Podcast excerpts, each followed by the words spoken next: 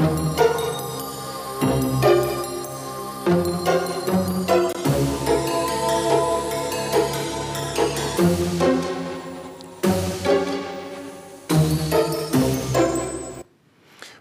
le 7 octobre, le conflit israélo-palestinien que l'on pouvait croire sinon éteint, du moins silencieux, a violemment refait la une de tous nos journaux. Le Hamas a déployé une force de frappe inédite en pénétrant le territoire palestinien, euh, le territoire israélien, pardon, dans un raid meurtrier. Plus de 1200 civils et militaires israéliens ont été assassinés. Des dizaines sont retenus en otage à Gaza. Un séisme pour Israël. Le bilan est provisoire, mais les conséquences du 7 octobre sont déjà là. Gaza vit sous un tapis de bombes, représailles de l'État hébreu qui menace désormais d'une opération terrestre. Chaque épisode de ce conflit mène aux mêmes raccourcis, aux mêmes imprécisions. L'histoire s'efface devant l'émotion légitime. Les civils d'ici ne sont pas les mêmes que ceux d'à côté. Et les médias s'empêtrent dans la communication des deux camps. Alors du contexte, des explications, des pourquoi et des comment, on va essayer d'en donner aujourd'hui avec mes deux invités. Le premier, c'est vous, Bertrand Badi. Bonjour. Bonjour. Merci d'être venu sur notre plateau. Professeur émérite à Sciences Po, spécialiste des relations internationales. Vous publiez cette semaine pour une approche subjective des relations internationales chez Odile Jacob. Et puis notre deuxième invitée, elle va arriver en cours de route, c'est Marine Vlaovic, ancienne correspondante euh, pour RFI notamment dans la région. Bertrand Badi, je voudrais vous montrer d'abord euh, ce qu'a dit Raphaël Enthoven cette semaine sur Europe 1 à propos des tentatives d'explication de ce qui s'est passé le 7 octobre. Rien n'est plus monstrueux que de vouloir expliquer la barbarie. Euh, et de se donner l'air en plus de mieux la comprendre en le faisant. C'est-à-dire euh, indexer euh, l'enlèvement, l'égorgement d'enfants, le kidnapping, ce qui s'est passé en Israël sur une politique qu'on désapprouve, que je suis le premier à désapprouver, déduire l'abominable de la politique, c'est monstrueux. Ce raisonnement est monstrueux. Vouloir raisonner ici, c'est monstrueux. On n'explique pas la barbarie, sinon on perd la barbarie. Et l'enjeu de tous les gens qui se disent oui, mais il y a le contexte, mais il y a la colonisation, je sais pas quoi, colonisation de Gaza en général, il n'y a plus un juif depuis 2005 à Gaza. Euh, euh, les gens qui disent ça, les gens qui disent ça ne réfléchissent pas, ne raisonnent pas, n'approfondissent pas, ils diluent la gravité d'une tragédie qui les embarrasse. Bertrand m'a dit, depuis une semaine, vous êtes euh, sur les plateaux pour expliquer justement, qu'est-ce que ça vous inspire, ce genre de réaction euh, Est-ce qu'on on a raison de vouloir expliquer ce qui se passe depuis une semaine? Alors, ce genre de propos, très franchement, me fait peur. Parce que euh, interdire aux sciences sociales à l'analyse sociologique, à l'analyse politique, un champ aussi dramatique, tragique, brutal, odieux soit-il, c'est euh, restreindre la connaissance. Et ça fait référence à une démarche totalitaire. Euh, notre travail en sciences sociales, puisque j'ai l'honneur d'être un, enseignant et un chercheur en sciences sociales, c'est d'expliquer le social, y compris d'expliquer le plus tragique du social. Je dirais même surtout d'expliquer le plus, le, plus tragique. Pourquoi? Pourquoi est-il important d'expliquer le plus tragique? C'est que il faut se demander justement d'où vient la barbarie. Qu'est-ce qui peut provoquer ce déchaînement de haine, de rage, euh, de mépris de l'autre? Il faut le comprendre. Quand le grand sociologue Émile Durkheim donnait une explication sociologique du crime, est-ce que c'était pour l'excuser?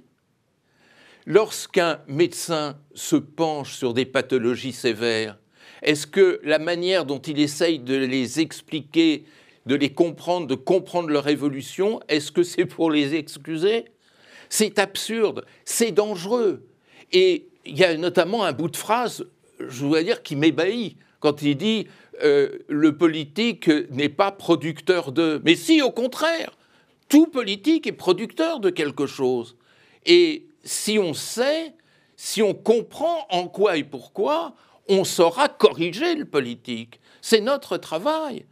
Et euh, cette phrase, elle court, je crois, depuis qu'un certain Manuel Valls l'avait prononcée au moment, euh, je crois me souvenir que c'était dans le contexte des massacres du Bataclan. Mais on ne peut pas attendre euh, de Manuel Valls qu'il soit un spécialiste d'épistémologie.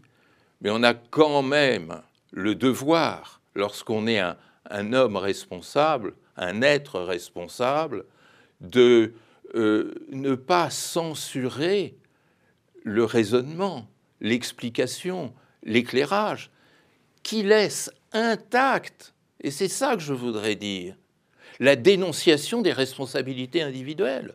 Il y a le contexte sociologique, il y a un certain nombre de facteurs sociaux qui précipitent dans l'horreur, et il y a la responsabilité, j'allais dire la liberté de l'acteur qui se fait l'agent et l'opérateur, et c'est deux choses différentes. justement, on a l'impression que dans les médias depuis une semaine, mais c'est un peu la même chose à chaque épisode dans ce conflit, euh, on a l'impression que les médias ont peur justement de cette prise de recul, ont peur de ce contexte, euh, peut-être parce qu'ils se disent, si on commence à, expliquer, on va nous reprocher de euh, fermer les yeux ou d'être, je ne sais pas, trop doux avec les actes du Hamas qui sont commis là depuis, depuis une semaine. Je pense qu'il y a deux choses et je pense qu'on parlera de la première, mais que je cite parce qu'elle est importante, c'est comment gérer l'émotion, comment gérer l'horreur, comment gérer l'indignation. Alors effectivement, on peut et on doit se révolter contre l'horreur.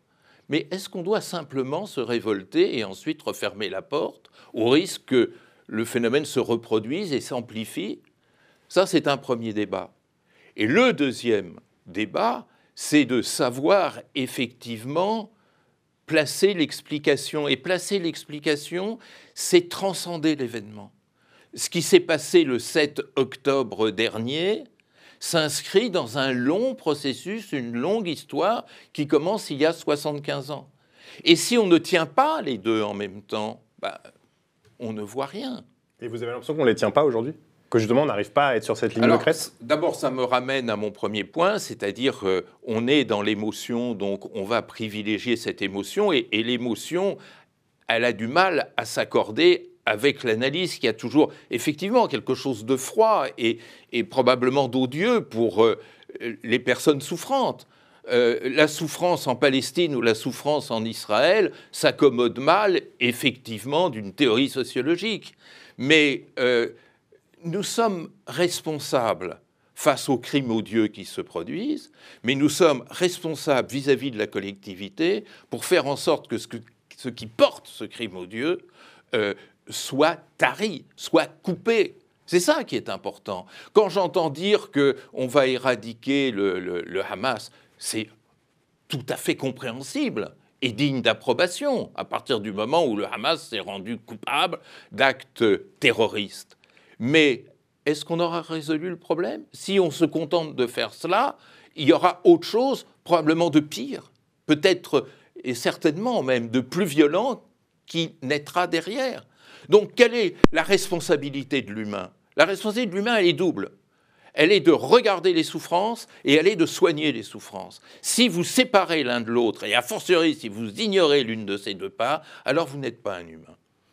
Alors sur le Hamas, je voulais vous montrer des titres de presse qu'on a repérés euh, notamment dans euh, Libération euh, ou Le Monde. Depuis le 7 octobre, on a cherché, avant ça n'était pas le cas, on parlait de conflit israélo-palestinien comme je l'ai fait en introduction. Depuis le 7 octobre, on parle de guerre Israël-Hamas. Qu'est-ce que ça nous dit de la façon dont on traite ce conflit? Est-ce qu'on fait du Hamas finalement le belligérant unique de ce conflit? Ou est-ce que c'est une stratégie d'Israël de dire ben en fait, nous, ce qu'on fait à Gaza, c'est contre le Hamas, c'est pas contre les Palestiniens. Oui, alors il y a plusieurs éléments. Euh, je reviens encore à l'idée d'émotion tout à l'heure. C'est-à-dire que c'est vrai que c'est le Hamas qui a attaqué. C'est pas les Palestiniens qui ont attaqué euh, euh, Israël samedi dernier.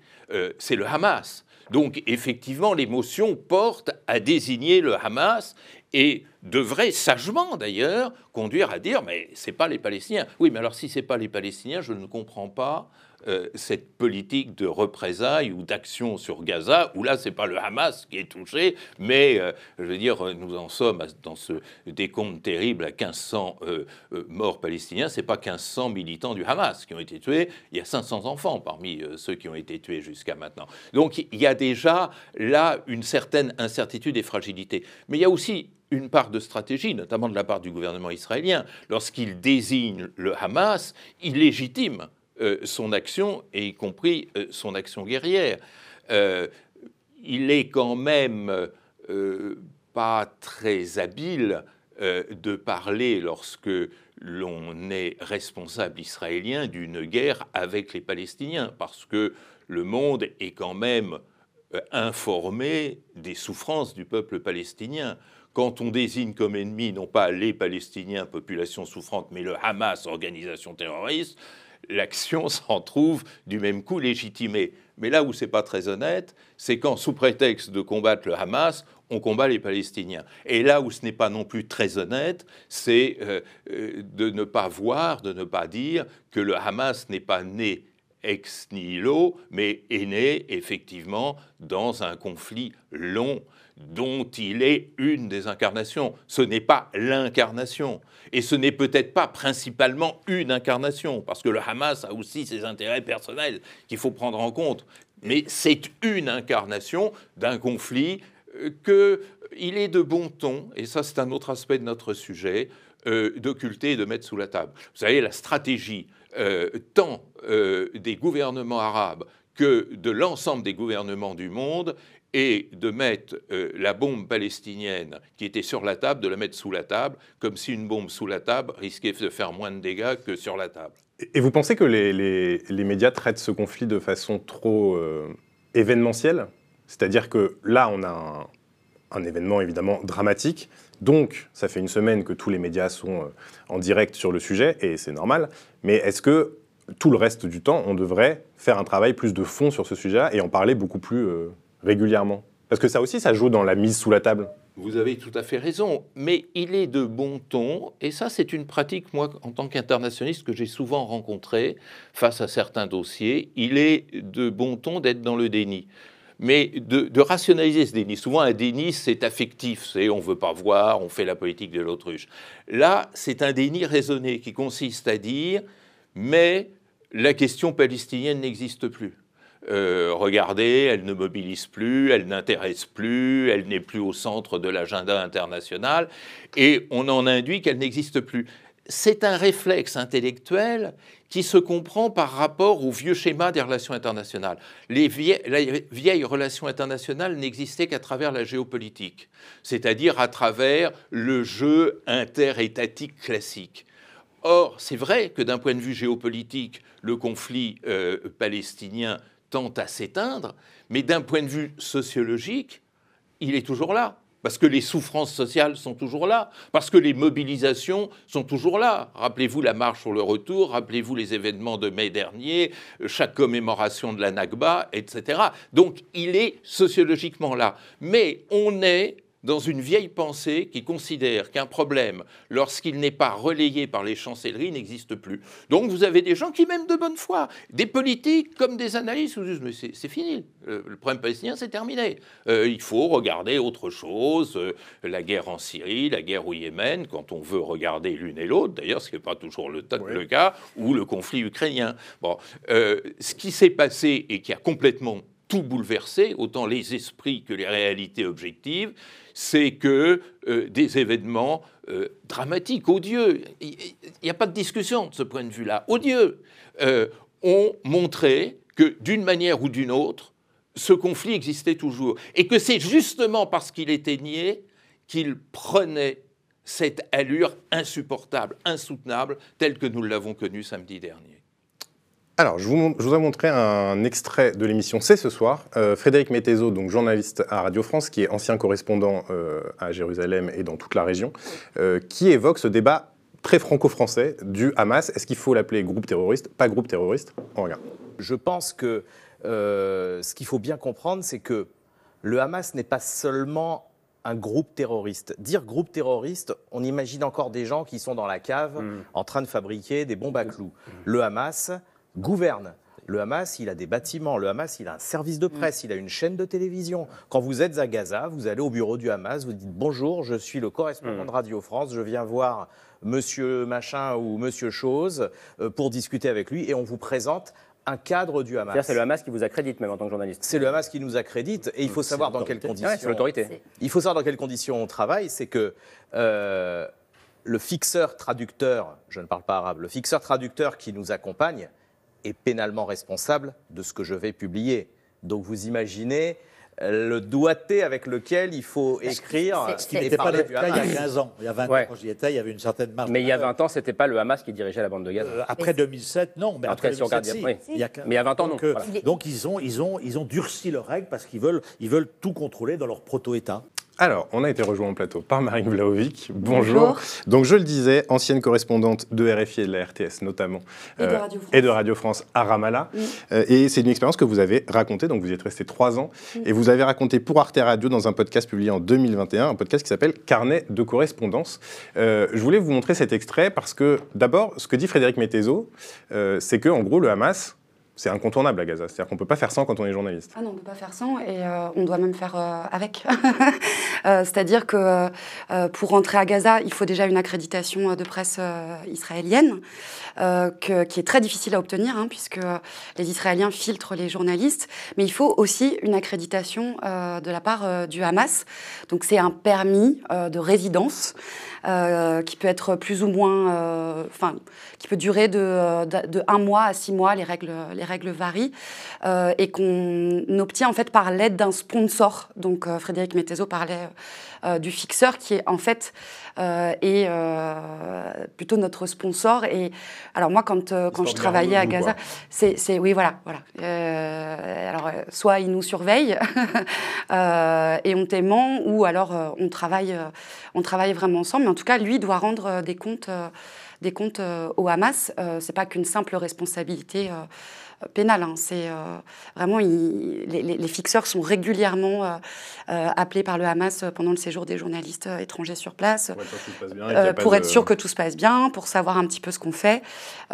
Et, et, et voilà. Et donc, donc oui, on peut, on peut pas faire, on peut pas faire sans le Hamas à Gaza quand on est journaliste. Après, on trouve toujours euh, bah, des, des moyens euh, d'aller un peu sur les, sur les chemins de traverse. Mais euh, les règles ont, ont changé. Les, les- deux journalistes euh, en plateau euh, l'évoquaient. hein, Christian Chesneau euh, l'évoquait. Moi, j'ai donc j'ai- j'y étais entre 2016 et 2019. Je suis retournée à Gaza au printemps dernier.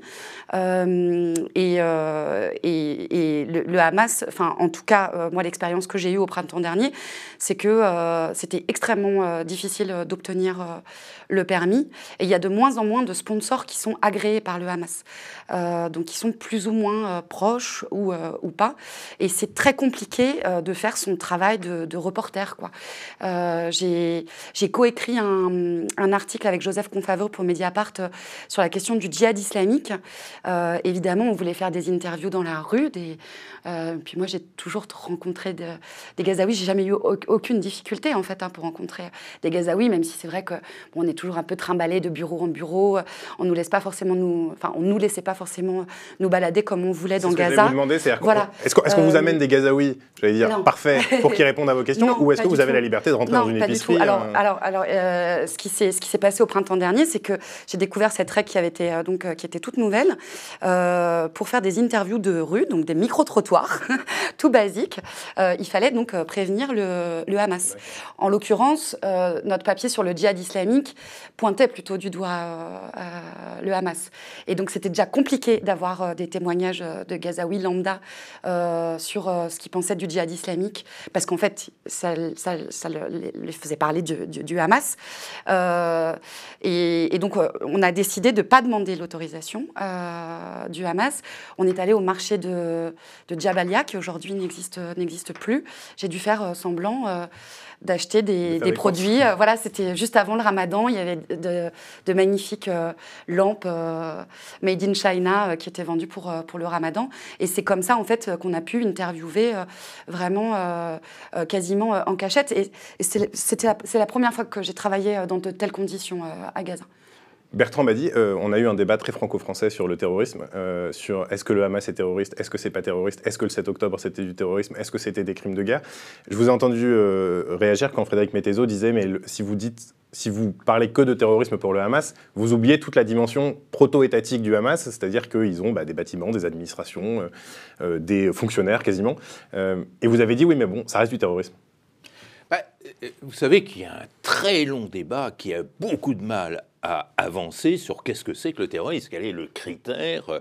Il y a eu des débats aux Nations Unies sur cette question et on n'arrive pas à se mettre d'accord. Moi, devant les étudiants, je fais toujours très attention en leur disant la définition du terrorisme n'est pas une définition facile on est quand même d'accord sur un certain nombre de choses. Enfin, on est d'accord. Il y a une sorte de consensus sur un certain nombre de choses. Premièrement, le terrorisme désigne une méthode. Et ça, c'est pas moi qui le dis, c'est l'ancien président des États-Unis, Barack Obama, qui disait guerre contre le terrorisme, ça veut rien dire, parce que le terrorisme n'est pas un acteur, c'est une méthode. Ce qui est intelligent. Alors, qu'est-ce qui caractérise cette méthode? Il y a aussi un début de consensus, c'est cette indifférenciation entre les civils et les militaires. C'est-à-dire ce caractère aveugle de s'en prendre à des populations euh, civiles et a fortiori lorsque cette population civile est, comme ce fut le cas samedi dernier, incarnée par de jeunes enfants euh, ou euh, par des vieillards, des, des personnes qui ne sont pas en mesure de se défendre. Bon, et j'ajouterai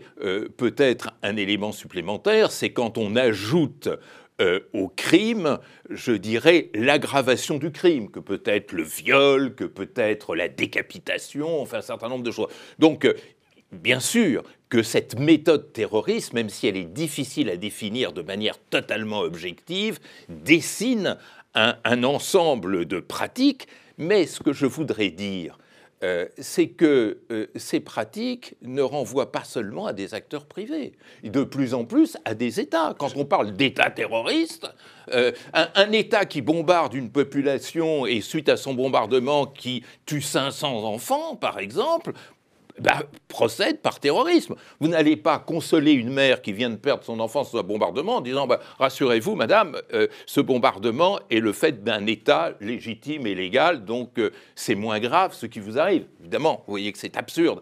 Ça veut dire quoi, ça? Il se cache derrière cela quelque chose qu'on ne veut pas voir et qu'on a tort de ne pas voir parce que l'humanité risque d'être euh, emportée par un, torrent d'épouvante si on ne le regarde pas en face c'est aussi une description des formes nouvelles de conflictualité, qui ne sont plus des guerres interétatiques classiques, qui étaient d'ailleurs loin d'être propres, euh, n'est-ce pas? Mais là, euh, plus on s'enfonce, ce qui est la banalité aujourd'hui, entre des guerres mixtes, c'est-à-dire État contre organisation non étatique, ou a fortiori guerre civile, c'est-à-dire organisation non étatique contre organisation non étatique, alors à ce moment-là, il n'y a plus de règles du jeu, il n'y a plus de différenciation entre la population civile et, l'armée. En fait, il n'y a même plus d'armée. Quand vous avez affaire à des milices, comme par exemple dans la République démocratique du Congo, bah, ces milices ne sont pas des armées. Et cette indifférenciation qui se banalise aujourd'hui entre le civil et le militaire, euh, fait que de plus en plus, à bas bruit, parce qu'on n'a pas le courage de le dire, ces méthodes terroristes, pour reprendre la formule de Barack Obama, cette méthode terroriste devient le lieu commun. et, euh, devient la norme. Et effectivement, les États s'y précipitent. Il y a eu des actes terroristes commis euh, au moment par les États dans les guerres de décolonisation. Hein, par exemple, il y, avait, il y avait un terrorisme du FLN en Algérie, mais il y avait aussi un terrorisme des, euh, de l'armée étatique française dans la guerre. Puis ça s'est retrouvé dans d'autres guerres. Et aujourd'hui, moi, ce qui me m'effraie, mais, c'est un, véritable effroi euh, et une révolte intérieure, c'est qu'en refusant de voir cette mutation du jeu conflictuel, et en fait cette mutation des relations internationales, on banalise le terrorisme par le bas. Qu'est-ce que ça veut dire par le bas? C'est-à-dire pas par une théorie en disant bon, bah, c'est bien, c'est bon, etc.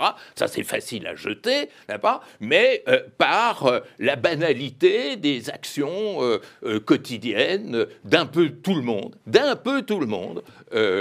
Et c'est pas parce que je vous dis faire attention que c'est d'un peu tout le monde que ça limite même d'un millimètre la responsabilité du Hamas dans euh, euh, les crimes qui ont été commis samedi dernier. Mais il faut voir le phénomène dans sa totalité. Justement, dans ces crimes qui ont été commis euh, samedi dernier, il y en a un qui a fait en particulier la une de l'activité, euh, on a beaucoup parlé de bébés décapités.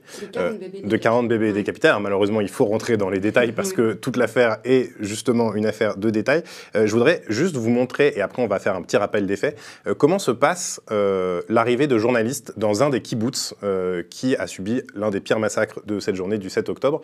les journalistes sont amenés, guidés par l'armée israélienne.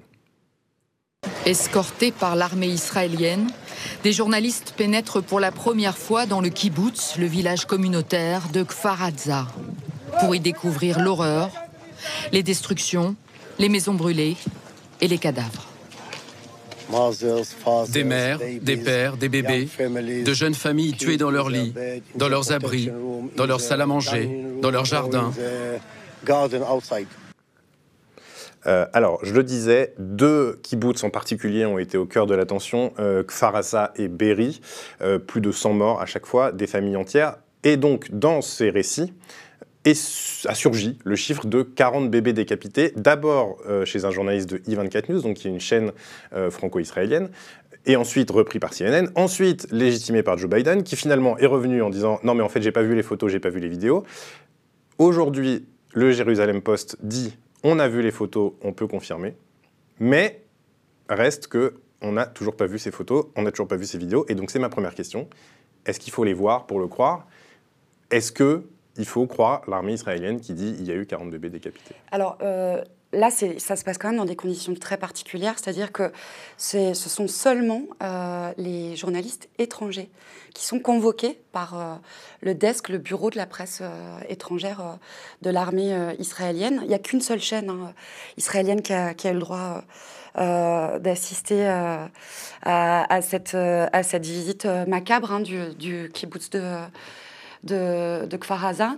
Euh, et, c'est assez rare quand même euh, que ça se passe euh, dans, de, dans de telles conditions. C'est-à-dire que normalement, c'est, pardon pour l'expression, c'est porte ouverte pour tout le monde? Bah, En tout cas, ce n'est pas une démarche des journalistes. qui vont essayer de rentrer dans le kibbutz. bon, il y avait encore des combats, je crois, qui se déroulaient pas très loin. Mais c'est, mais c'est quand même. Euh, c'est, rare que les journalistes arrivent comme ça sur, euh, sur un terrain euh, peut-être autant à chaud et embarqués directement par l'armée israélienne. Même si les visites de tout genre par différentes organisations médiatiques voilà, israéliennes, c'est, quand même. On, y est habitué en tant que journaliste sur place. C'est, quoi les rapports avec Sahel sur place? C'est-à-dire que bah, dans ce genre avec, de situation? Avec, avec l'armée israélienne, quoi, les, les forces de défense euh, israélienne. Zahal, c'est l'acronyme de, des forces de, défense israéliennes. Moi, je, ne dis pas trop de Zahal parce que justement, euh, quand on parle des forces de défense israéliennes, on a l'impression qu'elles se défendent toujours et qu'elles attaquent jamais. Euh, donc, je parle plutôt d'armée, d'armée israélienne. bah, enfin, on est aux eaux, quoi. Enfin, voilà. quand moi, j'ai couvert les, les, manifestations de la marche du retour à Gaza en 2018-2019, quand je ne pouvais pas rentrer dans Gaza. Euh, ben, j'y assistais depuis euh, la frontière, mais du côté israélien. Euh, et voilà, c'était à peu près dans les mêmes conditions. Quoi. Donc on est emmené comme ça par l'armée. Et puis normalement, il y a un porte-parole. qui se charge bah, de, faire le guide. Et, là, en l'occurrence, d'après ce que j'ai compris, en fait, les journalistes ont recueilli des témoignages isolés de, différents soldats, ce qui n'arrive jamais ou en tout cas, enfin, ils sont rarement, ils sont rarement filmés. C'est possible d'avoir des informations en off, etc. Euh, mais euh, et, donc, enfin, ce sont aussi des, réservistes, quoi. Euh, et alors, bah, comment vérifier finalement ce que eux disent? Bah, Est-ce que par exemple, vous auriez demandé à voir? Si, si, un soldat vous avait dit sur place, on a, c'est une horreur, on a 40 ah bah, bébés décapités. Est-ce, qu'on peut dire dans ces moments-là, montrez-moi? Oui, mais, euh, mais en l'occurrence, là, ils étaient, euh, ils étaient en train euh, bah, d'évacuer, d'évacuer les corps. Hein. l'évacuation des corps était en route et il y, a eu, il y a eu tout un cafouillage, en fait, avec différents témoignages. un témoignage qui parle de 40 bébés, un autre qui parle de femmes et d'enfants décapités. Puis finalement, ça s'est transformé voilà, en, en boogie-boulga la pelote de laine. Et... Je précise que le gouvernement israélien a communiqué en disant qu'il ne pouvait pas confirmer qu'effectivement il y avait eu des bébés décapités, même si on sait que des bébés ont été assassinés dans l'attaque. Mais, mais en, enfin, en, tout cas, ce qui n'a pas été précisé euh, par les journalistes qui ont relayé cette information, c'est que, euh, et, je pense que c'est là d'où c'est parti, c'est qu'en en fait, ils n'ont pas dit tout de suite, on n'a pas vu les corps. Euh, en l'occurrence, pour les, pour les journalistes. tout de suite. Euh, ou alors, c'était pas assez explicite. Voilà, c'était pas assez sourcé euh, selon un témoignage de réservistes, selon l'armée. Bon, après, ils ont, il y a une interview hein, filmée, effectivement, d'un soldat qui parle de femmes et d'enfants décapités. Bertrand Badi, sur cette question de, du verrouillage de l'information en temps de guerre, évidemment, on sait que l'information, c'est le nerf de la guerre et c'est essentiel, surtout dans un conflit comme ça. Comment on fait pour euh, produire des analyses fiables et sûres quand on a, là en l'occurrence, des dizaines de soldats autour de soi? Euh, dans un territoire où tout est contrôlé, on en a parlé à Gaza par le Hamas, euh, c'est quoi la ligne de crête? Comment on travaille? Parce que... Bah, d'abord, il faut souligner cette contradiction d'origine qui est gigantesque, qui est que les relations internationales, elles fonctionnent aujourd'hui au rythme des images et des informations ce qui n'existait pas euh, jusqu'à très récemment.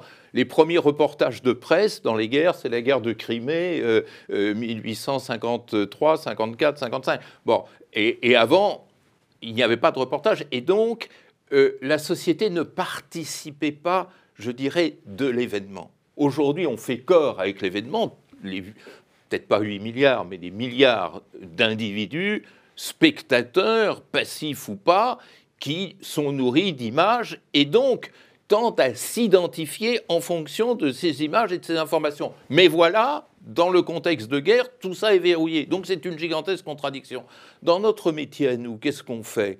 Bah, D'abord, ce que j'explique dans mon livre euh, qui vient de paraître, euh, on essaye d'interpréter cette subjectivité, c'est-à-dire euh, ces, idées, ces images qui circulent, euh, euh, ces, récits, ce narratif, comme on dit dans notre langage, qu'il soit vrai ou qu'il soit faux, fait déjà partie de la réalité. Et c'est ça qu'il faut comprendre. C'est-à-dire que, euh, vous savez, c'est comme lorsque Mohamed Bouazizi s'est immolé par le feu en Tunisie en décembre 2010. Il y a eu quantité de récits. Et on sait qu'à peu près tous ces récits étaient faux.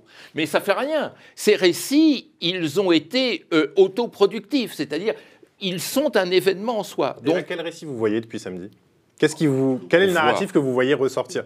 Oh bah, On voit, euh, je dirais, un pullulement de narratifs euh, qui vont de, euh, ce dont on parle, moi j'arrive même pas à en parler, j'arrive même pas à articuler une phrase. 40 bébés décapités, mais enfin c'est la négation même de, l'humanité. Donc on, bon, ça c'est l'extrême. Et puis vous avez tout ce dégradé de narratifs. Ce qui est terrible, vous savez, dans notre monde actuel, ça c'est central c'est que chacun a son interprétation de la réalité internationale et que les relations internationales, c'est avant tout une bataille de sens, c'est-à-dire des significations différentes entre gens qui ne se comprennent pas nécessairement et qui ne font pas l'effort de comprendre l'autre. Donc il faut voir ce fatras de narratifs. Alors maintenant, il y a la deuxième étape qui est le passage à la réalité objective, c'est-à-dire est-ce que ceci s'est vraiment produit? Est-ce qu'il s'agit de 40 cas ou, ou, de 38 ou de 2 ou On n'en sait rien? Ça, effectivement, tant qu'il n'y aura pas eu, euh, à travers des missions onusiennes, à travers des ONG euh, euh, qui sont considérées comme neutres, une, un travail d'enquête et d'investigation, bah, effectivement, il faut accueillir la chose avec prudence. vous dites on ne peut pas faire confiance entièrement à l'État israélien ou à l'armée israélienne sur ce genre d'éléments. Mais combien de violences dérivent de fausses rumeurs, de fausses informations qui ont circulé. Il y a ça aussi dont il faut tenir compte. Euh, euh, rappelez-vous, dans tous les moments tragiques de l'histoire humaine, comment la rage euh, découle souvent de fausses informations qui font spontanément descendre des gens dans la rue. Quelqu'un qui n'a pas la rage en, attendant en entendant que 40 bébés ont été décapités n'est pas un humain. Bon, bah, tout le problème est de savoir effectivement vérifier si la chose est vraie ou pas, mais euh, il, faut, il ne faut pas exclure l'hypothèse que ceci étant arrangé ou inventé ou exagéré, je ne sais, euh, crée des mouvements qui après vont euh, faire pire, vont faire pire. Bah, mettez-vous à la place d'un jeune soldat israélien qui entrerait dans Gaza pour partir à la conquête de ce territoire et qui est nourri de cette idée. Bah, est-ce qu'il ne sera pas tenté de faire de même? Marine Vlaovic sur cette question euh, Moi, je pense que surtout en tant que producteur d'informations, normalement, on devrait être à même euh, de mener ces enquêtes. Là, euh, il s'agit d'une visite embedded d'un kibbutz organisé par l'armée israélienne qui a dû durer à peu près deux heures. et il n'y a pas d'enquête, il n'y a même pas de reportage, en fait, finalement. Puisqu'il s'agit avant tout de duplex, de live, que les journalistes de télé font comme ça. Donc, parce que c'est des chaînes d'infos en continu. Euh, et il n'y a pas le temps de l'enquête, il n'y a pas le temps de, du reportage euh, euh, qui, qui, qui, nous est donné. Je, je, alors, moi, je serais peut-être pas tombée dans, dans, dans cette trappe-là, mais on ne sait jamais. Hein. Je, veux, je, veux jeter la, je, veux jeter, je veux jeter la pierre à personne. je vais vous demander, parce que certes, les conditions ne sont pas idéales, mais est-ce qu'on peut ne pas y aller? Est-ce qu'on peut dire, non, j'y vais pas comme ça? Euh, c'est compliqué. Je pense que, enfin, de toute façon, euh, en, tant que, en tant que journaliste, on est quand même soumis aussi aux décisions de, de notre hiérarchie. Et, euh, et là, enfin, si une chaîne y va, il faut que tout le monde y aille, très clairement. on va pas laisser les images, les images à d'autres, quoi. Donc, non, c'est très compliqué de ne pas y aller. Euh, ce qu'il faut, c'est euh, bah, y aller avec toute la prudence du monde. Euh, et, moi, je sais que ce qui est compliqué, c'est qu'il y a un effet très monosource, finalement, avec l'armée israélienne. C'est-à-dire que c'est la seule source et on a du mal à vérifier les informations en général, hein, même ne serait-ce que les communiquer, etc. Et donc, en fait, nous, ce qu'on peut faire, c'est juste annoncer que la source, c'est l'armée israélienne. On peut essayer de recouper par derrière, mais c'est parfois très, très compliqué. Euh, voilà, et donc c'est juste un peu pointé en disant, bon, bah voilà, on n'a que cette source-là. Euh, Est-ce que c'est possible d'avoir des sources dans l'armée israélienne mais qui ne euh, soient pas sur la ligne de l'armée israélienne, qui... Oui, oui, il y a aussi des ONG d'anciens conscrits, je pense à Breaking the Silence, qui est une enfin, qui est une, source euh, très intéressante, puisque eux recueillent des témoignages de soldats euh, après les opérations militaires euh, ou les guerres. et, c'est très, très intéressant. Enfin, on, comprend la stratégie de l'armée, et puis à un niveau personnel aussi. Voilà, on, arrive à, à, mieux comprendre ce que les soldats, les conscrits vivent et parfois subissent, subissent aussi. Quoi. mais mais, mais c'est quand même relativement compliqué. Bon, moi, par exemple, j'étais euh, correspondante vraiment en Palestine, quoi, dans les territoires euh, palestiniens. Donc j'avais affaire à l'armée, euh, puisqu'elle contrôle tout, de Cisjordanie à Gaza et puis à, Jérusalem. il s'agit des gardes-frontières et, de la, et de la police israélienne. j'avais des, ça m'est arrivé d'avoir quelques sources un peu privilégiées, etc. Mais en fait, euh, on est abreuvé d'informations par euh, l'armée israélienne. Moi, je suis encore inscrite là sur des groupes euh, WhatsApp. Je reçois les, nouvelles, mais vraiment, et, et, et, je, le dis, je le dis comme ça dans mon podcast, enfin, si je m'en souviens bien, tout est fait pour que les journalistes restent assis à leur bureau et ne bougent pas. J'allais vous dire, vous pourriez quasiment tenir un site d'actualité sur le conflit juste avec ces boucles WhatsApp. Bien sûr. Sans chercher évidemment à savoir or, plus. Or, on a besoin d'être. Et, l'armée israélienne organise des conf calls, euh, voilà, dès qu'il y a eu un, sujet d'actu, etc. Enfin, et, c'est vrai que moi, moi qui suis vraiment reporter, euh, j'ai été très très étonnée par ces méthodes. Euh, j'étais très critique, mais j'étais dans le flux de l'information aussi. Il fallait que, il fallait que, que je produise quoi. Et, ce, et ce, ce manque de contact avec la réalité. Euh, et c'est pour, pour, moi important de le, souligner. Ça joue beaucoup sur, sur le narratif inexistant qu'il y a sur Gaza ah, actuellement. Justement. Pardon Non, non, non, mais c'est. Votre Vous m'avez fait une transition parfaite. Super. Parce que on a regardé. Alors, Adèle Bello, je dois bien le dire, surtout notre journaliste documentaliste, a regardé tous les JT de la semaine et on a remarqué des différences évidemment flagrantes entre le traitement de ce qui s'est passé le 7 octobre et notamment de la douleur des familles israéliennes, très réel, indiscutable, et le traitement de ce qui se passe à Gaza depuis le début de la riposte israélienne. On l'a dit tout à l'heure, hein, il y a déjà plus de 1300 morts à Gaza. Je voudrais vous montrer donc un premier extrait côté israélien. Cet habitant s'est enfermé dans sa chambre au deuxième étage d'un immeuble. Uh, Ils ont mis le feu à toutes les maisons de mon quartier. J'ai vu les flammes monter, la fumée entrer dans ma chambre. Je me suis dit, c'est la fin. Je vais devoir sortir et ils vont me tuer. Mais par chance, les flammes se sont arrêtées, juste à temps. Nous retrouvons la famille de Daniel Kimmenfeld. Samedi, il pêchait à Zikim.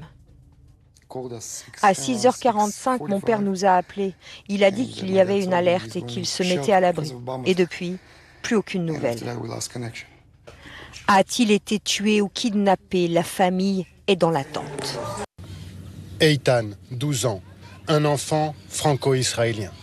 Lui et son père sont portés disparus depuis l'attaque de samedi dernier. Eitan et papa me manquent. Eitan a-t-il été amené à Gaza? C'est le scénario le plus probable. Mais la famille n'a aucune nouvelle. J'ai peur pour lui. Peut-être qu'il le frappe. La grand-mère d'Eitan regarde la situation se détériorer à Gaza, les menaces du Hamas d'exécuter les otages en cas d'offensive israélienne. Elle envisage le pire pour son petit-fils. Des sourires sur ces photos largement diffusées par leur famille.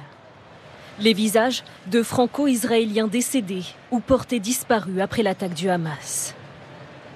Noya, 12 ans, et sa grand-mère Carmela, 80 ans, sont introuvables depuis samedi. Vers midi, euh, il y a du bruit, c'est horrible. Et ma fille qui me laisse un message vocal Maman, il y a beaucoup de bruit, j'ai très peur. C'est le dernier message reçu de sa fille, en détresse. Chaque fois que je ferme mes yeux, j'imagine des horreurs. L'attente insoutenable aussi, pour le père et la mère de Karine. On voit la jeune fille à la rêve partie avec une jambe cassée. On m'a envoyé un message. Si je ne vais pas retourner à la maison, je vous aime beaucoup, c'est tout. Je suis perdue, triste. Ma fille me manque. Donc tous ces sujets datent du JT de France 2 du 10 octobre et dans le même JT, puisqu'on s'est concentré sur un seul JT, euh, voilà comment était euh, traitée la question du côté de Gaza. L'armée israélienne semble à présent se préparer à une intervention dans Gaza. Elle continue d'affaiblir le Hamas en bombardant des cibles. Le bilan de ces frappes est de 830 morts selon les autorités locales. La population est appelée à migrer vers le sud pour éviter les frappes. Le chaos règne. Un théâtre de ruines au milieu de Gaza. Des quartiers résidentiels réduits en poussière. Au milieu des décombres, la population tente de récupérer ce qui peut l'être. Des papiers, des souvenirs ou de quoi manger. Depuis hier, la bande de Gaza est coupée du monde. Plus de gaz, plus d'électricité ni d'eau courante, sur décision du gouvernement israélien. Kadraïm est totalement dépassé, il est livreur d'eau. Les habitants le supplient de leur fournir de quoi tenir. Vous savez que la situation est très difficile. La station ne produit plus assez d'eau. Je n'ai pas de quoi livrer tout le monde. Moi, j'ai sept familles ici et elles ont 8 à 9 enfants chacune. Comment tu veux que je fasse? Abderrahman s'est précipité pour faire son ravitaillement de produits essentiels qui manquent déjà. T'as du pain, s'il te plaît? Non, il n'a plus rien. C'est pour ça qu'on achète de la farine. Dans son caddie aussi, des pommes de terre, des conserves, du sucre et du riz.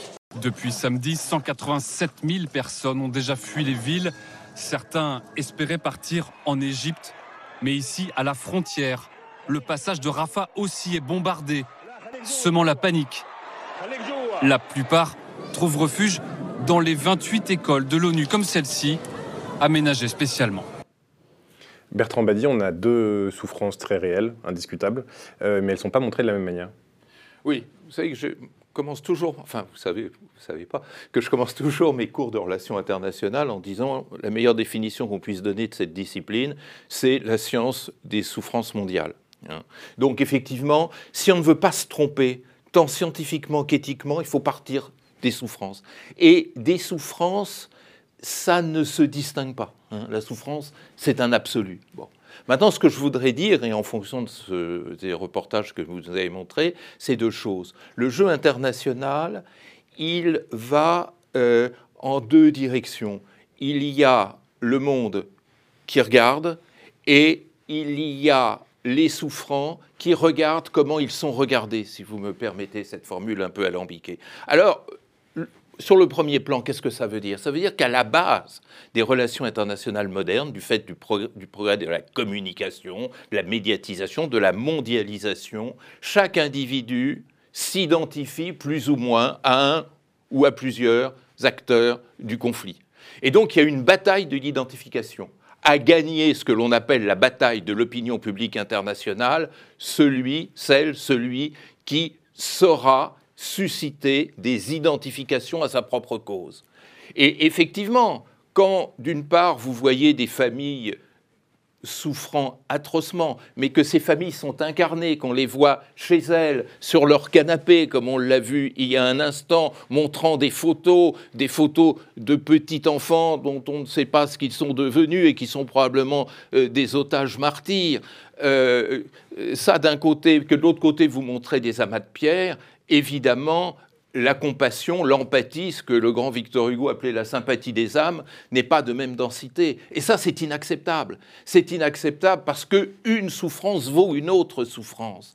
Et ce jeu qui est cette course cynique à l'identification, cette espèce de d'hypercommunication pour capter des identifications, euh, a quelque chose de profondément révoltant. Moi, moi j'ai pas du tout envie de choisir entre une mère qui pleure son enfant à Gaza et une mère, qui pleure son enfant à, à Ça, c'est le premier point. C'est-à-dire cette espèce de pénétration euh, du conflit euh, dans l'espace mondial, témoin observateur. Il y a une deuxième dimension, et qui là ne transparaît pas, mais qu'il faut avoir en tête. C'est quand je disais tout à l'heure, il faut tenir compte aussi de la manière dont le souffrant se sent regardé comment il regarde celle ou celui qui le regarde. Ça, c'est très important, parce que après 75 ans de guerre, le Palestinien, comment il se ressent? Il se ressent comme quelqu'un de marginalisé, qui n'intéresse pas beaucoup l'opinion publique internationale, qu'on met sous la table, pour reprendre la formule de, tout à l'heure, euh, qui meurt dans l'indifférence, même quand il s'agit de personnes euh, de l'importance de Shirin Abu Akleh, par exemple. Et euh, du coup, se crée le plus terrible et le plus belligène des sentiments, celui de l'humiliation, celui de la négation de soi, d'être considéré comme rien du tout ou presque. Et ce qui, moi, m'est revenu, pas seulement de Palestine, parce que hélas, il ne revient pas grand-chose de Palestine, mais de l'opinion publique arabe, c'est de dire vous soutenez l'Ukraine. Et vous avez raison de la soutenir. Je veux dire, euh, moi, je n'hésite pas une seule seconde pour m'aligner totalement sur le, le, peuple ukrainien qui a été victime d'une guerre d'agression. Mais quel regard portez-vous sur le Yémen, sur le Soudan, euh, sur euh, l'Iran, l'Iran en parle un peu plus déjà, ou sur la Palestine? vous pensez que là aussi, il y, y, a une réflexion dans les médias qui est de se dire, c'est pas le moment. C'est-à-dire que si on montre maintenant les Palestiniens, ça veut dire que finalement, on met sur un pied d'égalité les deux choses? Mais moi, j'aime qu'on mette sur pied d'égalité des personnes qui souffrent également. C'est ça le fond de l'humanité. Le fond de l'humanité, c'est la solidarité, l'empathie, la sympathie des âmes, disait Victor Hugo, que l'on a avec toute personne souffrante. Quand quelqu'un souffre, on ne va pas regarder son passeport. Que diable? Quand quelqu'un souffre, il faut euh, d'abord avoir cette empathie profonde avec la personne qui souffre, ce respect de son identité, c'est-à-dire euh, la souffrance de l'un égale à la souffrance de l'autre. Il n'y a pas de hiérarchie dans la souffrance. Et deuxièmement, il faut à froid, c'est le boulot du médecin, euh, si on prend une image, se demander comment atténuer ses souffrances. Vous n'attendez pas d'un médecin quand vous allez le consulter et que vous êtes hélas frappé d'une maladie grave, qu'il se, se lamente pardon, avec vous en disant Oh là là, c'est horrible ce qui vous arrive, c'est épouvantable, je suis totalement solidaire avec vous et cette maladie est épouvantable, c'est une saloperie, etc. Non, vous attendez à ce qu'il fasse le diagnostic le plus parfait qui soit et qui trouve le plus rapide chemin pour vous soulager et éventuellement vous guérir. Alors, on l'a pas trouvé dans les JT. Hein. la, proposition de diagnostic, elle n'y est pas. Pour ben l'instant, on n'est que sur la, ben on n'est que dans l'émotion depuis une semaine. Mais, vous dites, je crois, la profondeur du, du problème actuel, c'est-à-dire effectivement alors notre travail à nous analystes, mais à vous journalistes, c'est la même chose. Hein. J'en parlais avec un ami euh, journaliste hier qui, le disait aussi. J'en parle, je ne veux pas citer des noms parce que je ne veux pas les compromettre, mais euh, y compris des journalistes bien connus. Euh, notre travail, c'est d'essayer de faire ce que nous pouvons. C'est très modeste ce que nous pouvons, mais ça compte quand même pour faire le diagnostic et pour soigner. Pas, on n'est pas des, les pleureuses professionnelles. On est là pour euh, soigner et surtout, et surtout, j'insiste là-dessus, pour considérer qu'un humain vaut un autre humain. Vous savez, moi j'ai eu la chance, hélas, c'est du fait de mon âge, de faire des missions dans 115 pays. Ben, je vais vous dire un scoop. Moi, dans les 115 pays que j'ai visités, les cinq continents, j'ai toujours rencontré des humains qui étaient absolument identiques. Dans leur joie et dans leur peine, dans leur douleur et euh, dans leur bonheur, euh, euh, dans les problèmes auxquels ils étaient confrontés. Simplement, ils étaient mieux servis, certains, que d'autres. C'est tout. Bon. Mais cette unité fondamentale du genre humain, ben, elle, moi, je trouve qu'elle apparaît de moins en moins dans les narratifs et aussi dans les actions. Merci beaucoup. Alors, je vais vous donner la parole juste après Marine Vlovic, mais on va libérer Bertrand Badi parce qu'on a commencé cette émission un peu en retard pour des problèmes techniques. Et du coup, on va vous libérer, mais je vous remercie beaucoup d'être venu sur notre plateau. Marine Vlaovic, euh, ce qu'on vient de voir du JT de France 2, qu'est-ce que ça vous inspire? Euh, bah, D'un côté, on a euh, des êtres humains qui sont très incarnés. Euh, donc les familles israéliennes, et de l'autre côté les Gazaouis, qui sont des êtres humains aussi, mais qui sont complètement désincarnés. Alors je vais être plus prosaïque que Bertrand m'a dit. en fait, les journalistes étrangers ne peuvent pas rentrer dans Gaza depuis samedi. Est-ce que c'est si facile aujourd'hui d'aller filmer la vie des Gazaouis chez eux, par exemple? Alors c'est impossible pour les, pour les journalistes. Étrangers. Les, Israéliens, de toute façon, euh, n'y vont pas. Mais euh, euh, donc pour les, pour les journalistes étrangers, oui, c'est impossible puisque le seul point d'entrée pour les rares visiteurs de Gaza, qui sont donc les journalistes, les humanitaires et les diplomates, c'est le checkpoint d'Erez. c'est par là que sont rentrés les commandos des brigades Al-Qassam samedi. Et, et le, point de passage est fermé. Euh, et euh, il y avait même une source israélienne qui disait que de toute façon, ils n'étaient pas pressés que ça rouvre. Hein. donc voilà, donc il a pas de, c'est impossible pour les journalistes euh, qui sont par exemple envoyés par France 2 en ce moment de rentrer dans Gaza. Donc ça serait intéressant de savoir dans quelles conditions. finalement ont été réalisés ce reportage. À mon avis, il s'agit d'images d'agence. Euh, il y a l'agence France Presse qui a un, bureau à, Gaza, euh, aussi, euh, et Reuters, enfin l'AP en tout cas qui a des correspondants. Et Reuters, je, je ne sais pas. je ne je, sais, je sais pas si France Télévisions a un bureau à Gaza, par exemple. Et, vous demander, est-ce que c'est pas... et, donc, ça serait, ça serait des journalistes palestiniens qui auraient réalisé, par exemple, ce sujet-là sur la commande directement de, de, France 2. Ben, en tout cas, enfin, euh, de toute façon, dans les deux cas, euh, les Gazaouis n'existent pas en tant que euh, personnes qui, qui vivent. elles existent en tant que personnes qui subissent les conditions matérielles du conflit. On ne sait pas de qui il s'agit, on ne les voit pas à domicile. et, c'est ce qu'on voit par l'image, ce qui, ce qui est assez, ce qui est assez frappant, c'est que en fait, on voit des ruines. Je précise que sur le sujet qu'on a montré, donc qui date de mardi soir, on a des noms, mais très, très souvent, ils n'ont pas de nom. C'est-à-dire qu'on ne sait pas comment ils s'appellent. Euh, Ou alors ils ont, des prénoms. Ouais. Ils ont des prénoms, mais pas de, mais pas de nom de, famille. Alors, vous disiez, euh, il y a quelques médias qui ont un bureau à Gaza. Est-ce que le problème originel n'est pas là? C'est-à-dire de considérer qu'il il ne faut pas de correspondants à Gaza, mais qu'on a des correspondants en Israël ou en Cisjordanie mm. qui vont finalement en reportage à Gaza. Ils ne euh, vivent pas à Gaza. Bien sûr. Euh, mais euh, est-ce que le Hamas laisserait vivre des correspondants étrangers à Gaza? Ça a été le cas hein, d'Amira Haas, donc une journaliste israélienne pour le quotidien Haaretz.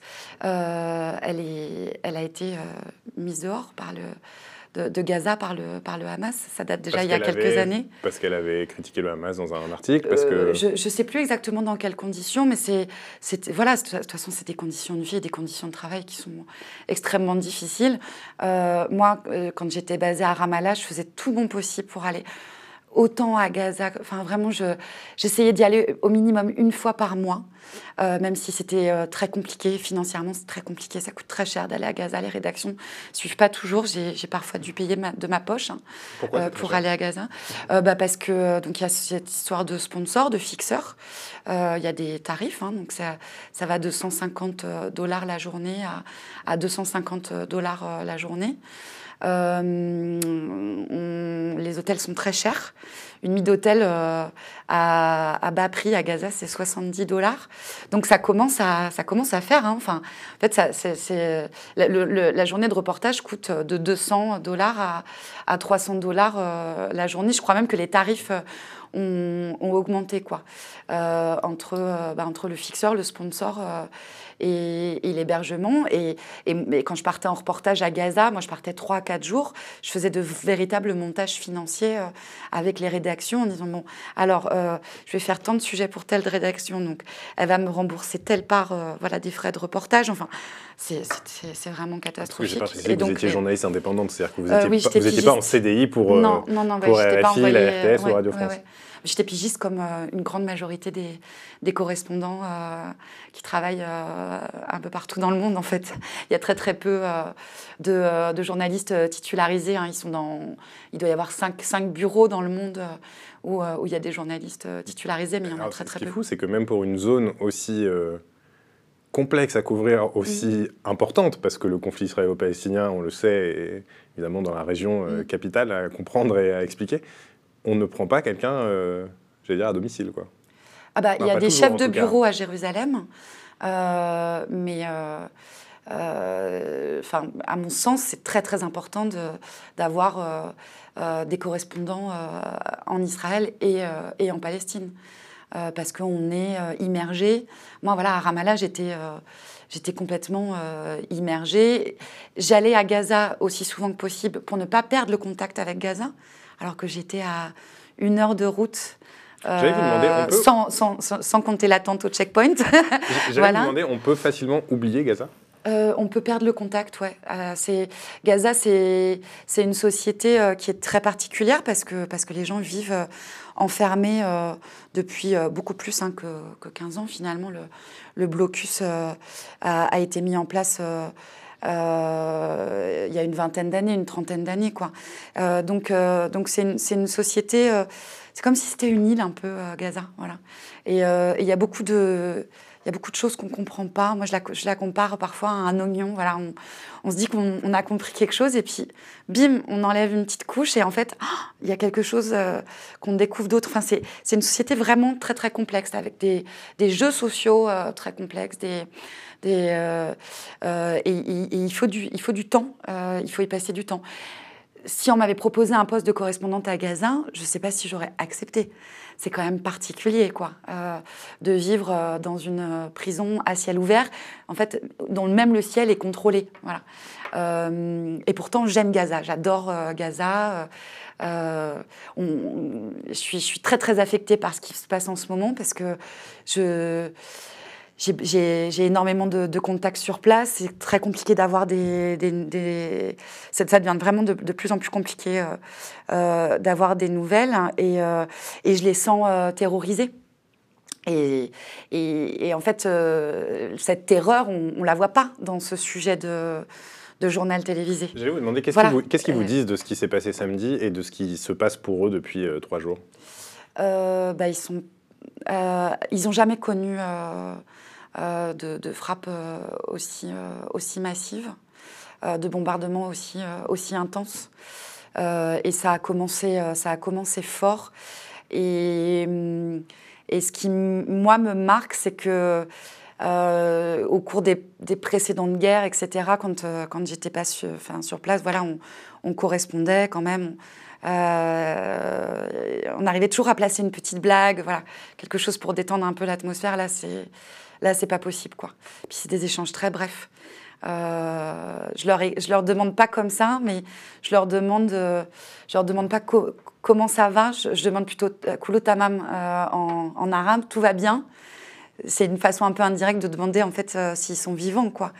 et, et, ça, c'est ça, c'est quand même un peu un peu particulier. Et voilà, et, et ils se sentent ils se sentent relégués, ils se sentent abandonnés complètement euh, quand, euh, quand ils comprennent un peu la couverture, euh, les différentes couvertures médiatiques, bah, que ce soit en France ou dans d'autres pays européens ou aux États-Unis, disons dans les dans les médias occidentaux, ils ont ils ont du mal à, comprendre les, les, les, débats autour de condamnation, pas condamnation, terrorisme, pas terrorisme. Enfin, enfin là, ils ont, ils ont vraiment l'impression que qu'il y a une partie de Gaza qui est en train de, disparaître, dont eux, euh, dans l'indifférence euh, la, plus, totale. Et, c'est compliqué. moi, je fais plus du tout d'actualité, par exemple. Donc, euh, je ne me suis pas jetée voilà, sur, des médias pour leur proposer des sujets, des portraits de Gaza. Il y a un peu dans la presse écrite des reportages où... voilà, on, on, sait un petit peu ce qui s'est passé à Gaza pendant une nuit de bombardement, etc. Mais enfin, même si les journalistes euh, euh, connaissent ces personnes-là, elles sont pas sur place avec elles, elles, les ont au téléphone, et ça, et, ça sent un peu, c'est des papiers finalement qui sont un peu désincarnés. Tant qu'on, bah, oui, mais c'est pas de la faute, euh, c'est pas de la faute des journalistes, c'est pas de la faute des, correspondants. Tant qu'on n'est pas sur place pour raconter ce que c'est que de vivre une nuit de bombardement incessant en plein centre-ville de, de, Gaza, euh, c'est difficile de transparaître. Enfin, d'ailleurs, c'est pour ça que le reportage est un art noble. c'est que c'est que c'est l'art, euh, c'est l'art de, raconter pour les autres, quoi. Et là, euh, bah, il n'y a pas de reportage à Gaza, ou en tout cas, il y en a très peu. Donc, et, les, et, en ce qui concerne, moi je, regarde un peu comme ça les chaînes arabophones. C'est très factuel, c'est très voilà info en continu parce qu'ils sont pas ils n'ont pas le temps euh, de, faire, euh, de faire du reportage euh, en tant, que, en tant que tel. En revanche, ce qui est intéressant, c'est que, mais là, ça va s'amenuiser, c'est qu'il y a énormément de Gazaouis qui, sur les réseaux sociaux, témoignent. Mais est-ce que c'est suffisant? Non. ils ne sont pas toujours pris au sérieux. Euh, mais bon, voilà, il y a, des incarnations comme ça qui, viennent, des, gens qui se filment, euh, qui filment euh, leur quotidien, etc. Donc, donc, donc voilà, et, tout ça, ça a un impact fort sur l'identification qui a été évoquée tout à l'heure par Bertrand Badi. Évidemment qu'on va beaucoup plus en France s'identifier aux familles de jeunes qui sont allés dans une rêve euh, dans, le, dans le désert qu'à euh, des Gazaouis euh, qui sont nés dans une, dans une enclave fermée qui... qui enfin, Gaza, c'est quand même le dernier endroit au monde où on ne s'éloigne pas de son lieu de naissance de quelques kilomètres. ce qui est quand même assez fou dans, dans, le monde mobile dans lequel, dans lequel on vit aujourd'hui. Il faut préciser que pour sortir de Gaza, il faut un permis de travail et que ce n'est pas, pas, pas donné à tout le monde. Voilà, il y en a eu 20 000. Euh, euh, je crois, cette année, euh, de délivrer. De 2 millions de personnes. Sur une population de 2 300 000 personnes, bon, dont à peu près de, dont, beaucoup de, de, mineurs, en fait. Enfin, c'est très compliqué la question démographique en Palestine, mais on estime euh, qu'il y a à peu près, moins, euh, 50% de la population euh, de Gaza qui a, moins de, 18 ans. Et pour sortir, pour sortir de Gaza, il faut soit passer bah, par le poste frontière de Rafah, donc, qui est ouvert au bon vouloir des autorités égyptiennes. il faut payer aussi. Ça coûte et ça coûte très cher. Et euh, même si Rafah a, été longtemps fermé et a, et a, ouvert de manière plus régulière, disons, euh, en 2018, après les manifestations de la marche du retour, qui étaient quand même des manifestations euh, pacifistes, c'était des manifestants désarmés qui allaient à la frontière pour pour demander la, levée, la levée du blocus et, et qui ont été aussi massacrés. Hein, euh, on parle quand même de, de 300, euh, 300 personnes qui ont perdu la vie et, euh, des milliers de blessés, 5000 à, à 6000, dont, dont, beaucoup, dont beaucoup pardon, d'amputés. Et suite à ces pressions-là, l'Égypte a rouvert son poste frontière, mais, mais ce n'est pas, pas suffisant. On a beaucoup parlé aujourd'hui de la fameuse ligne de crête sur laquelle il faut se tenir. Euh, dans votre podcast, dans le premier épisode, euh, vous dites, en gros, quand on arrive en Israël, en Cisjordanie ou à Gaza, il y a trois personnes types en face de vous. Il y a l'Israélien qui dit que vous êtes antisémite, le Palestinien qui dit que vous êtes sioniste, et le troisième? Alors le troisième, c'était plutôt les Occidentaux. Enfin, euh, pour moi, c'était plutôt les... les euh, ouais, voilà, les, les- les Occidentaux en général. Euh, euh, troisième, ben voilà, on est, on est une islamo-gauchiste, quoi. Voilà. Alors comment on fait Alors Pour convaincre chacun des trois qu'on n'est pas ce qu'ils pensent qu'on est. ben, on fait son travail, c'est-à-dire qu'on travaille à partir de faits, euh, avec, euh, avec euh, beaucoup de subjectivité aussi, hein, mais ça n'empêche, euh, ça n'empêche rien. Elle est importante, euh, la subjectivité, euh, en tout cas dans le, dans le reportage.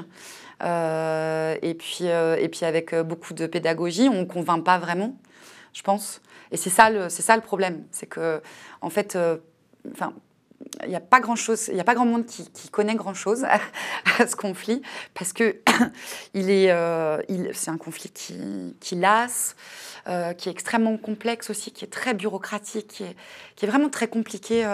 Enfin, expliquer le quotidien des Palestiniens de Gaza et de Cisjordanie, ça nous prendrait là une heure et demie entière là pour que je vous explique les différents statuts, euh, etc., les différentes restrictions selon là où on est, etc. Enfin, et ça, ça, ça, brouille tout déjà. Ça, ça, ça, brouille tout et, euh, et, et donc bah, je sais pas, je sais pas d'où ça sort. Est-ce que c'est parce que euh, euh, est-ce que c'est parce que c'est complexe que ça n'intéresse pas? Est-ce que ça n'intéresse pas euh, euh, bah, parce que parce que parce qu'on n'explique pas justement cette complexité?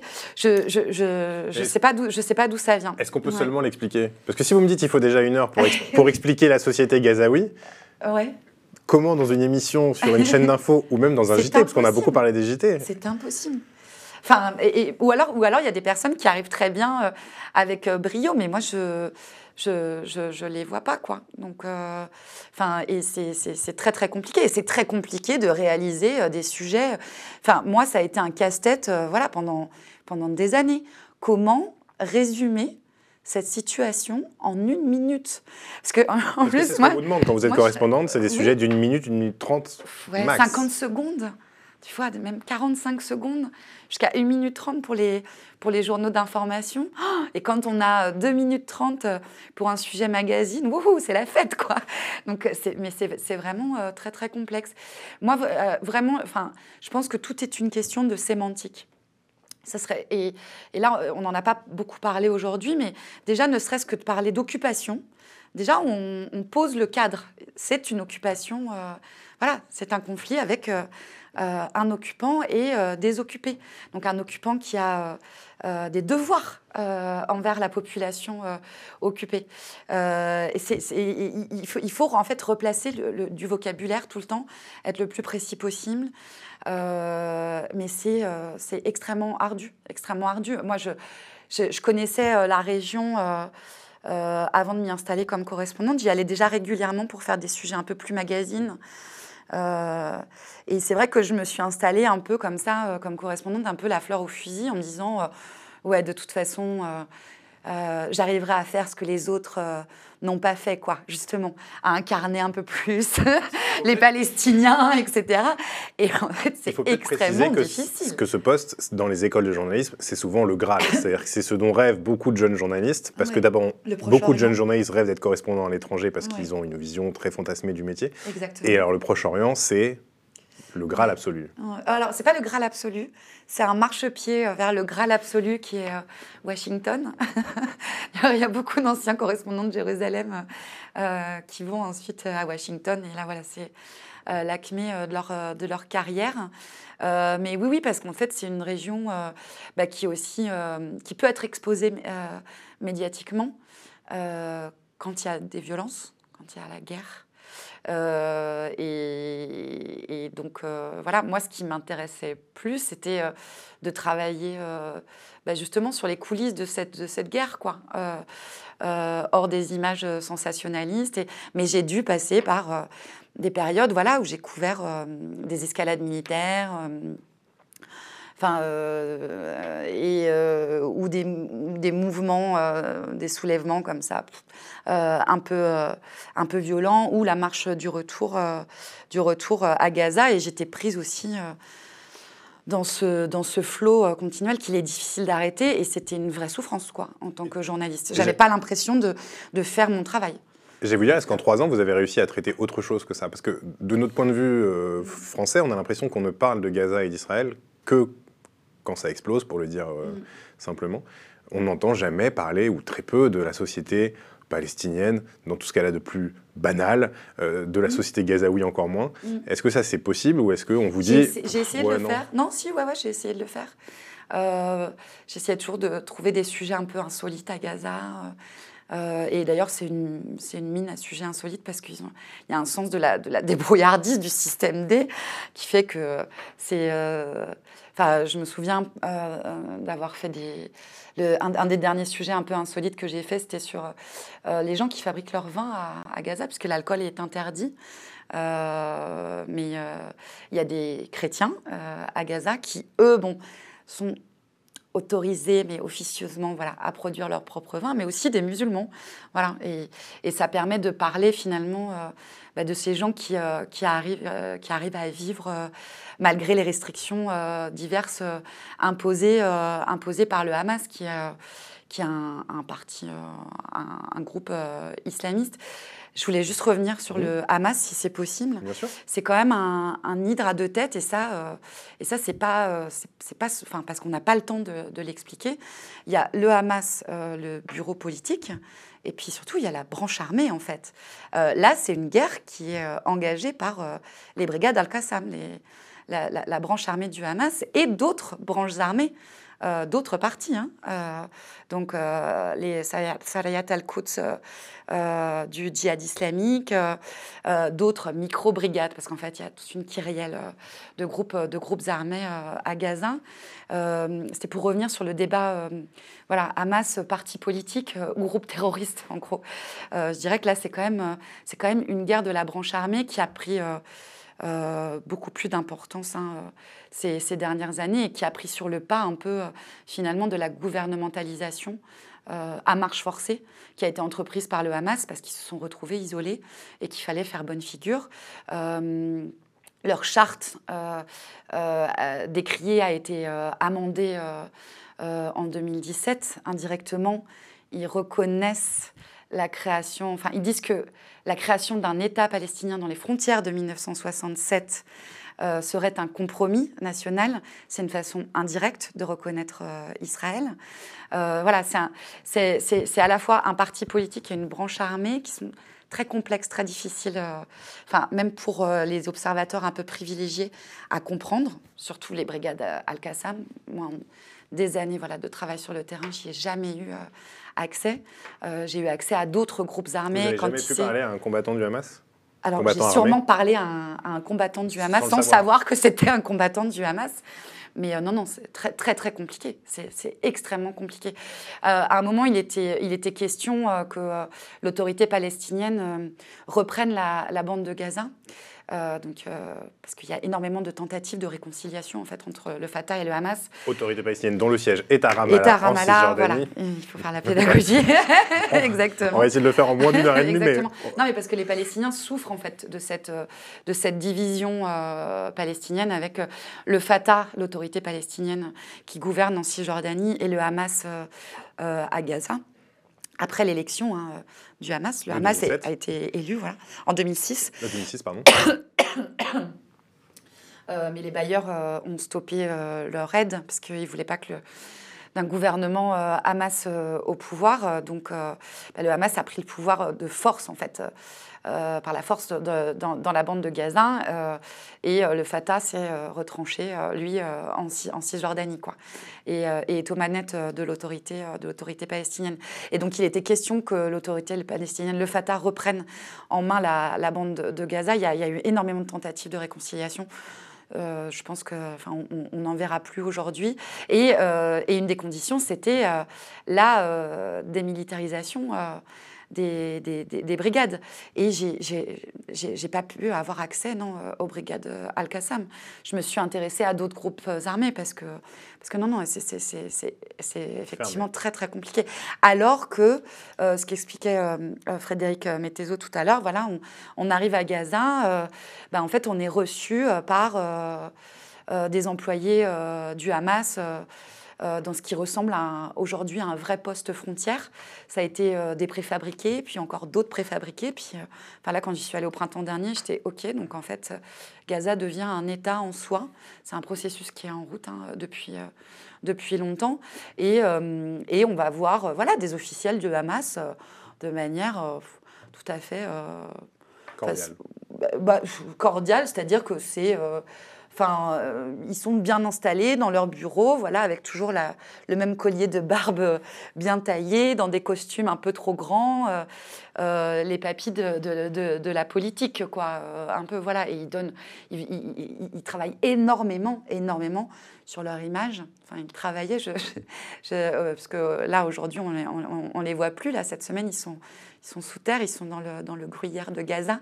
Euh, mais euh, ouais, changer leur, image auprès, des, auprès des, de la communauté euh, internationale bah pour, pour rester au pouvoir, finalement. Euh, je voudrais finir cette émission, puisqu'on s'appelle Arrêt sur image, sur une image. Euh, c'est une vidéo qu'a diffusée le Premier ministre israélien Benjamin Netanyahu sur son compte Twitter, enfin maintenant il faut dire son compte X, euh, photo des bombardements, vidéo pardon, des bombardements à Gaza. D'abord, il y a quelque chose qui est évidemment marquant dans cette vidéo, c'est qu'elle est filmée d'en haut. évidemment, on n'est pas au sol. Qu'est-ce que ça dit de l'État d'Israël quand un Premier ministre publie ce qui est très probablement une vidéo de crime de guerre, puisque évidemment les bombes ne trient pas entre les militants armés et les civils. Et il y a fort, et il y a fort à parier que ces bombes aient tué des civils. Mm. Euh, qu'est-ce que ça dit d'un État comme Israël quand son chef de l'État publie ça sans problème? Et alors, je, n'ai plus la traduction exactement en tête du message, mais c'est euh, la riposte a commencé, je crois. Voilà, nous avons commencé, Israël, va gagner. Euh, euh, bah, ce qui est déjà impressionnant, c'est que cette image, elle est filmée d'en haut. Vous dites, c'est le point de vue de Dieu. et je pense que ça explique, euh, euh, tous les enjeux de cette guerre et de, ce, conflit. les Israéliens bah, dominent et oppressent. c'est leur rôle, en fait, là-dedans. Et, et, Benjamin Netanyahou lui, euh, bah, il joue aussi son poste. Hein. Euh, donc euh, c'est un calcul bien politique. moi, je suis évidemment choquée qu'il se comporte comme un chef de guerre, finalement un peu comme, comme un chef de tribu ou, comme un chef de brigade. voilà. Et, et, je, trouve que ça dit beaucoup aussi sur, sur ce, cette guerre un peu folle là qu'on est qu'on est en train de vivre avec énormément euh, de, de passion, de, clivage. De, voilà, on est dans l'émotion, le show, euh, alors qu'il y a des millions de vies qui sont en jeu. Il y a, et, euh, une vie israélienne vaut une vie palestinienne. Et on parle de millions de personnes, ne serait-ce qu'en Israël-Palestine, mais aussi dans la région. Quoi. donc, ce n'est pas, c'est pas un jeu. Merci beaucoup, Marine Vlaovic, d'être venue sur notre plateau aujourd'hui. Merci à vous d'avoir regardé cette émission un peu découpée, parce qu'on a eu des petits problèmes techniques, des petits problèmes d'emploi du temps, mais j'espère quand même que ça vous a intéressé. Euh, la semaine prochaine, c'est Nassira El Moadem sur le même plateau. À bientôt.